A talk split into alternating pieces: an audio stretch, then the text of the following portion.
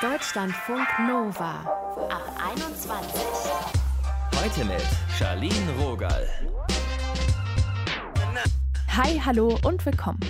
Von nischt kommt nischt. Na, herzlichen Dank für diese weisen Worte. Aber was, wenn wir einfach eine Sperre im Gehirn haben? Unser Thema heute. Im Flow. Wie wir wieder kreativer werden. Ihr hört einen Neurologen und mit ihm bespreche ich, wie wir unser Gehirn trainieren können. Los geht's jetzt mit einem Check-in bei Anna im Januar, also mitten im zweiten Lockdown. Da hat sie uns das erzählt. Meine Freizeit, Arbeit, Schlafen, alles ist an einem Ort und es vermixt sich und ich habe ganz komische Gefühle und ich stehe auch ehrlich gesagt gar nicht mehr gerne auf. Ich brauche sehr, sehr viel Schlaf und fühle mich auch nicht mehr so gut, wenn ich aufwache. Seitdem ist bei Anna einiges passiert. Vor allem viel neue Motivation ist am Start und neue Hobbys. Darüber haben wir gesprochen. Hi Anna. Hallo. Anna heute versus Januar. Anna, wie fühlst du dich da? Ähm, ich glaube auch die Sommergefühle und generell das gute Wetter schlägt ja nochmal gut aus. Also gerade geht es mir blendend. Und kannst du sagen, wann und vor allem warum deine Motivation zurückgekommen ist? Erstmal herzlichen Glückwunsch, das finde ich schon mal mega. Also ich glaube, das äh, ist aber bei vielen so. Also ich habe eine große Veränderung, sag ich mal, hervorgerufen, was ich ja schon beim letzten Mal gesagt hatte. Ich war auf Wohnungssuche, ähm, bin jetzt raus aus dem Nest meiner Eltern und habe jetzt meine eigene Wohnung hier in Köln. Von daher ist das schon mal eine gute Veränderung und da hatte ich auch die Möglichkeit, dann mich komplett auszutoben, äh, ein paar neue Möbel zu shoppen. Das waren dann so, ich sag mal so Beschäftigungen, die ich natürlich vorher nicht hatte. Mir fehlte halt so ein bisschen dieses naja, so kleine Projekte, die mich ein bisschen am Leben halten. Und ähm, ich male jetzt auch viel mehr und koche auch dann auch mhm. tatsächlich mittags und abends dann immer ausgiebig. Und das ist mein kleines neues Hobby geworden, sag ich mal, neue Gerichte auch auszuprobieren. Ich glaube, das ist so der größte Unterschied, dass man jetzt nicht die ganze Zeit mit der Familie gegessen hat, ähm, mhm. sondern halt auch für sich selbst jetzt kocht. Das kann ich total nachvollziehen. Ich habe mir auch gesagt, immer wieder kleine Highlights setzen. Oh ja, total. Und ich glaube, was sich auch ein bisschen mental verändert hat, ist so drastisch hat die Situation sich ja jetzt auch nicht geändert. Aber ich glaube, mein Bewusstsein ist ein bisschen anders geworden, dass man halt, wie du gerade eben gesagt hast, äh, so kleine Ziele immer setzt. Und allein ein Mittagessen, wenn das irgendwie ein bisschen besonderer ist als das von vorgestern, das ist schon alleine mhm. so, so einen kleinen Funken zu appreciaten, ist schon, glaube ich, eine gute Art, ja, sich selbst ein bisschen immer aufzumuntern. Ich weiß von dir, du bist auch ins Kerzenwachsgießen eingestiegen. Wie ist denn das in dein Leben gekommen?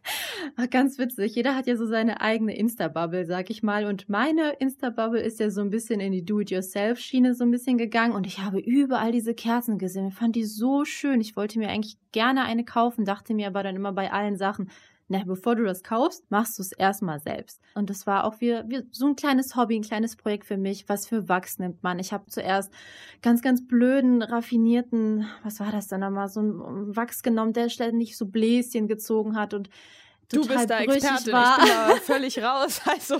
Ja, aber das war total spannend, sich damit auseinanderzusetzen und YouTube-Videos mhm. zu schauen. Äh, welcher Wachs ist denn gut? Wo kriege ich die Form her? Und die kommen ja alle leider aus China. Das dauert dann immer so ein bisschen lange und halt auf das Paket zu warten hat auch immer gefreut und dann die Form auszuprobieren. Mein Freund ist auch total begeistert vom Kerzengießen. Das haben wir auch immer zusammen gemacht und dann haben wir auch so coole Verläufe gemacht und so von blau ins grün und da kam der dann so drauf und das war echt ein geiles Hobby, was man, es hört sich total nerdig an, was man zu zweit machen kann. Also ich muss sagen, ich habe sehr viele Bilder gerade im Kopf, wie ihr dann zusammen irgendwie am Tisch hockt und zusammen Kerzen gießt, aber ist doch irgendwie charmant. Wenn es funktioniert, warum nicht? Ja, voll. Ich meine, das Geilste ist ja, wenn du dann irgendwie bei einem entspannten Bad deine eigenen Kerzen anzünden kannst. Das ist total cool. Na, Premium, wenn man eine Badewanne hat. Ja, Gott sei Dank, Gott sei Dank. Würdest du denn sagen, du hast deinen Kopf aufgeräumt? Bist du wieder kreativer?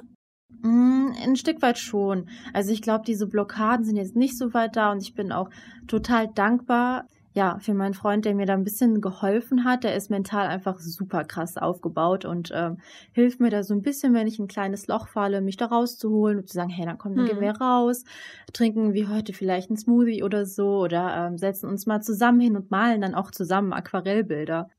Du hast ja auch einen Persönlichkeitstest gemacht, ne? Und äh, hakst auch so fleißig To-Do-Listen ab. Ich habe den Eindruck, du hast dich sehr viel auch mit dir beschäftigt und bist da auch immer auf dem Weg, dir so neue Impulse zu geben. Ja, voll. Und ich merke auch, das brauche ich. Gerade der Persönlichkeitstest, das ist super spannend. Es gibt ja super viele verschiedene. Und ähm, jetzt habe ich letztens halt diesen einen gemacht mit den vier Farben. Ich weiß leider gar nicht gerade, wie der heißt. Aber auf jeden Fall gibt es da verschiedene Typen. Und wenn man mal so einen Grundtypus für sich gefunden hat, dann kann man auch ein bisschen verstehen, wie man so tickt und äh, ist nicht ständig so gegen sich. Also ich habe mich sehr oft unnötig kritisiert, sage hm. ich mal habe mir selber Druck aufgebaut und das Ganze versuche ich einfach für mich zu dokumentieren, indem ich halt so kleine To-Do-Listen mache ähm, und auch so ein bisschen Tagebuch führe. Du hast ja jetzt diese ganzen neuen Erkenntnisse gewonnen, einen Drive zurück, bist irgendwie produktiver. Wie schützt du dein Mindset da? Das ist eine gute Frage. Ähm, Habe ich mich auch selbst gefragt. Also ich falle trotzdem selbst in kleine Muster zurück. Aber umso schöner ist es, dass ich einen Partner habe, der das auch direkt merkt und äh, mir dann hilft zu sagen, okay, das ist jetzt wieder genauso wie vor einem halben Jahr, erinnere dich dran. Und ähm, dann schaffe ich das auch selbst, mich so ein bisschen daran zu erinnern. Wie ich mich genau schütze, ähm, ich glaube so ein bisschen durch Journaling, dass ich mir aufschreibe, warum fühle ich mich gerade so und was kann ich daran ändern, dass ich nicht direkt in Problemen denke, sondern versuche in Lösungen zu denken. Wow, okay. Ja, Applaus auf jeden Fall. Vielleicht hast du noch einen heißen Tipp, wie man vom Handy scrollen wegkommt. Oh Gott, oh Gott. Ähm, ich muss sagen, meine Bildschirmzeit ist auch deutlich runtergegangen, seitdem mhm. ich jetzt mhm. ausgezogen bin.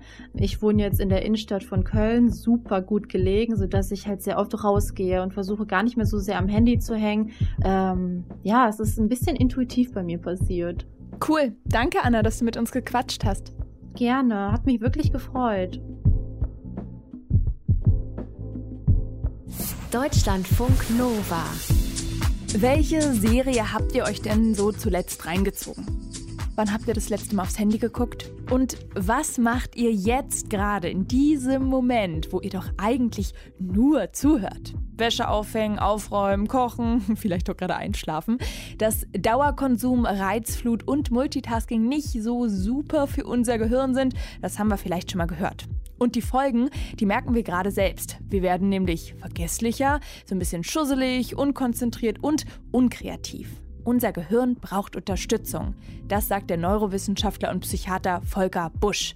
Welche Tipps er für uns hat, das haben wir besprochen. Hallo Volker. Ja, hallo, Servus zusammen. Warum vernachlässigen wir denn unser Gehirn?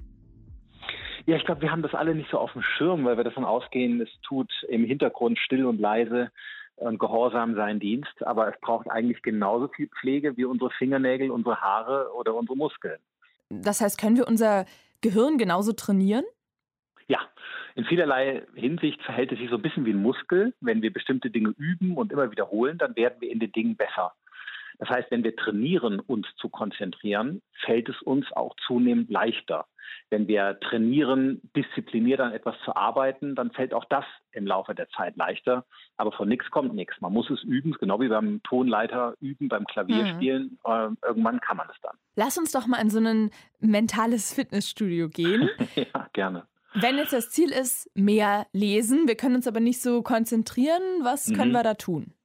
Also das Spannende ist, dass die Wissenschaft in den letzten Jahren gezeigt hat, dass viele Menschen gar nicht wirklich Probleme beim Konzentrieren hätten. Sie glauben das nur. Was schwierig ist, ist diese unglaubliche Störungsdichte um einen herum, die einen immer wieder vom Konzentrieren abhält.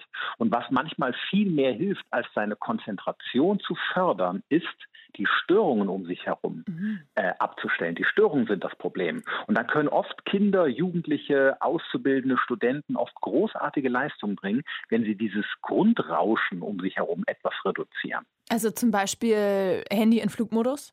Ganz genau. Zumindest bei den Dingen, die wichtig sind. Wir lieben ja alle unser Handy und wir wollen natürlich auch erreichbar sein. Wir sollen es ja auch genießen. Hm. Es geht gar nicht darum, die Dinge aus dem Fenster zu werfen, um Gottes Willen. Aber in den Momenten des Lebens, wo wir wirklich konzentriert an etwas arbeiten möchten, weil es wichtig ist, da sollten wir den Flugmodus zum Beispiel verwenden oder das Handy in einen anderen Raum legen, weil dann verführen uns die Dinge weniger und dann können wir auch wieder konzentrierter arbeiten. Auch eine Diät gelingt ja viel besser, wenn die Schokolade nicht in der Küche ist. Mhm. Also die Verfügbarkeit müssen wir reduzieren. Ansonsten machen wir es uns künstlich schwer. Wir sind ja eigentlich dauerhaft am Konsumieren. Und manchmal mhm. gibt es ja dieses Phänomen, dass wir uns noch nicht mehr erinnern können an die Serie von gestern Abend das oder stimmt. so den Cliffhanger, wie der ja. ausgegangen ist oder sowas. Ist wie, auch manchmal gut so. Äh, das stimmt, wenn es schlecht Immer wieder eine Überraschung. Ja. Aber man fühlt sich ja manchmal ganz schön so zugeballert. Wie können ja. wir denn unser Gedächtnis trainieren?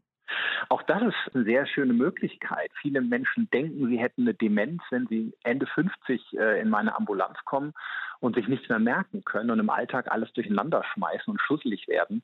Dahinter steckt fast nie eine biologische Erkrankung, sondern nur eine schlechte Aufmerksamkeitssteuerung. Mhm. Denn äh, wenn man solchen Menschen dann beibringt, schenkt den Dingen Bedeutung, die gerade wichtig sind.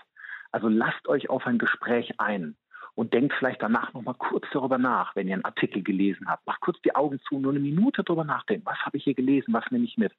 Dann sind oft wieder großartige Gedächtnisleistungen möglich. Wenn wir aber stattdessen, wenn wir einen Artikel gelesen haben oder eine Fernsehsendung geschaut haben, sofort unsere Aufmerksamkeit wechseln und wieder auf etwas anderes richten, dann wird auch das meiste wieder gelöscht. Also es ist eine schlechte Informationspolitik.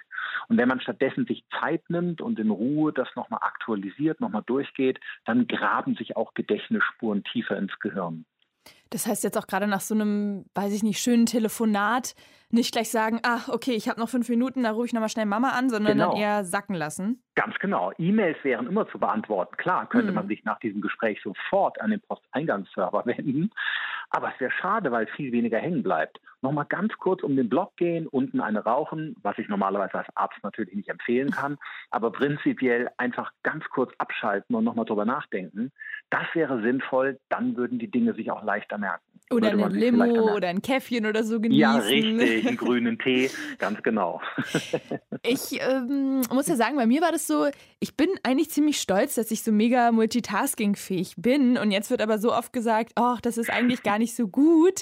Ich lasse mich mal auf den Gedanken drauf ein, wie kommen wir denn runter vom Multitasking? Ja, also ich, ich sage an der Stelle immer, es ist äh, für uns Männer natürlich kein Grund zu feixen, äh, dass, dass Frauen das besser oder schlechter können. Und wir haben, die Frauen haben uns einige geistige Eigenschaften voraus. Das Aha. wollen wir Männer nur nicht immer zugeben. Aber Multitasking gehört tatsächlich nicht dazu. Also beide Geschlechter können das gleich schlecht.